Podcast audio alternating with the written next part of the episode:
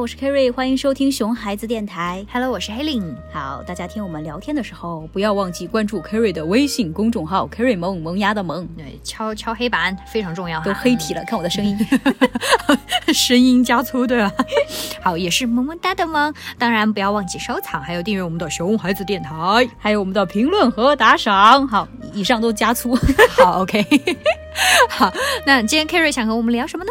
啊，是这样的，就是前几天啊，有一个跟我非常熟悉的家长嘛，嗯。跟我聊到他最近发现的一件事情，就是嗯。他的女儿啊，小女孩有有喜欢夹腿的现象。哦，嗯。其实是孩子开始在探索性了。嗯对。其实是个很正常的现象嘛。哎，对，说是这样说了哈，嗯。但家长呢也是非常有经验、很有教育教育意识的家长，嗯。所以他的处理方式还是很好的，就是他并没有制止啊，或者是大惊小大惊小怪啊什么的，嗯。他就是觉得很很自然，然后当没有发现一样，很自然嗯。就过了哈，就是呃不主动的提及，也不会制止，也不会强化。嗯，所以今天我们想说的是性教育的问题，对吧？哎，没错，我就觉得我们需要跟大家一起来聊一聊这个，很多人觉得有点。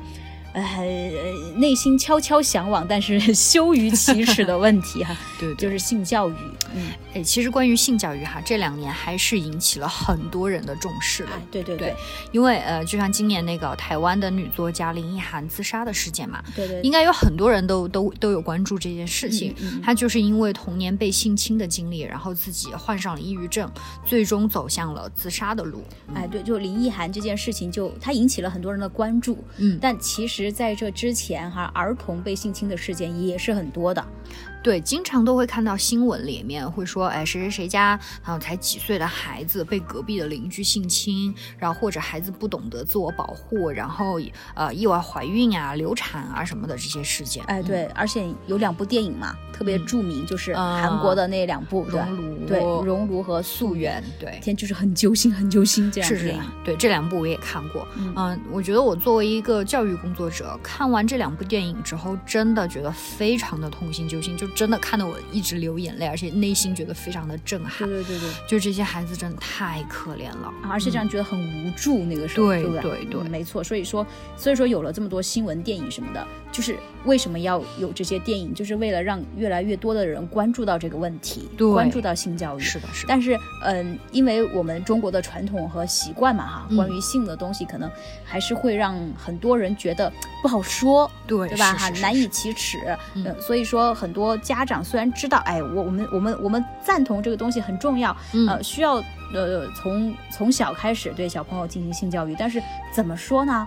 怎么做呢？对吧？嗯，对，就不知道该怎么说，就好像包括我们自己小时候哈，嗯问我们妈妈说，哎，妈妈，我我是从哪里来的？一般就是呃什么垃圾堆里捡来的呀，胳肢窝窝里蹦出来的呀，啊，别人送的啊之类，就是这种答案。亲戚家 送来的啊，对对对对对在门口捡的呀。啊，对对对，嗯就哎有有有一个有一个人说哈，他说他呃他问他爸爸妈妈的时候，他爸妈说捏泥巴的时候捏出来的、嗯啊，然后特别搞笑，他每次洗澡担心自己会化掉，这个人好可怜，就一直生活在担惊受怕之中，不知道多不知道到了多大才才才啊才没有这种担心啊。对，所以就很多很多家长哈，就从小问那个爸爸妈妈的问题。我们这一代哈，就嗯自己都已经当家长了，你想起自己小的时候问爸爸妈妈问题哈，然后现在轮到自己的小孩来问自己，嗯，但你虽然当时没有得到爸爸妈妈的很好的答案，你有点失望，但现在的孩子问你的时候，你也还是不知道怎么说哎。对，难道又又扯那些？啊，对，难道我用那些老套、荒谬的、好笑的答案吗？对吧？也不知道该怎么解释。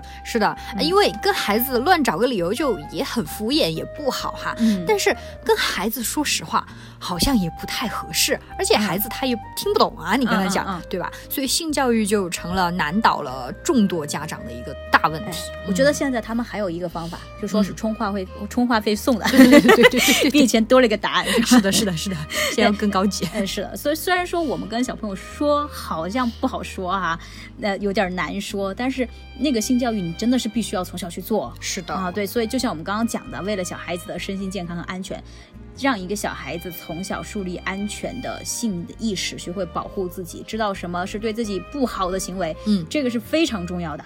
对，而且让孩子认识到自己的身体，去了解自己的身体也是很有必要的。你不要长到可能二十岁你才了解自己的身体，嗯也不对，对吧？对，还是那句话，就是你保持淡定、冷静的态度去面对性教育这件事情，就好像刚刚呃说的那个家长嘛，他发现孩子呃在自己探索，他也抱着一个平常心和态度去对待孩子的行为就可以了。哎，对，我觉得在教育中，很多时候哈，比起方法来说，更重要的其实是教育者的心态。嗯嗯嗯，因为你的心态和情绪带给孩子的影响是非常非常大的。嗯就好像说，呃，性教育这件事情哈，如果在宝宝问爸爸妈妈关于性的问题，什么我是从哪儿来的，为什么爸爸和妈妈的身体不一样这一类的问题哈，那如果爸爸妈妈答非所问，遮遮掩掩啊，随便敷衍，甚至是就面红耳赤，然后言辞呵斥，就会让宝宝觉得。